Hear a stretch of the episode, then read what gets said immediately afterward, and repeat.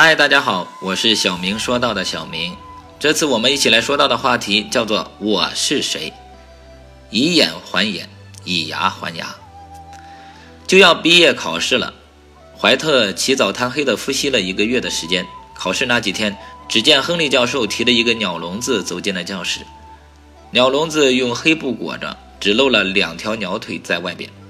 亨利教授把鸟笼子放在讲台后，面带微笑地对同学们说。今天的考试内容就是猜这只鸟笼里装的是什么鸟。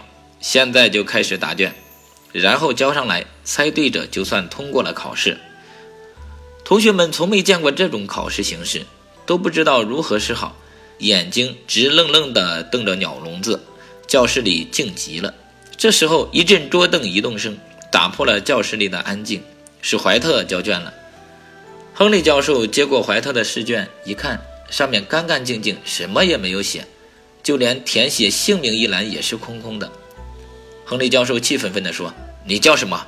怀特用一根手指推了推滑到鼻翼上的深度眼镜，一言不发地提起两条裤腿，露出两条毛腿，问：“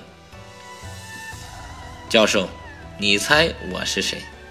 面对无理的刁难，最好的办法就是以其人之道还治其人之身。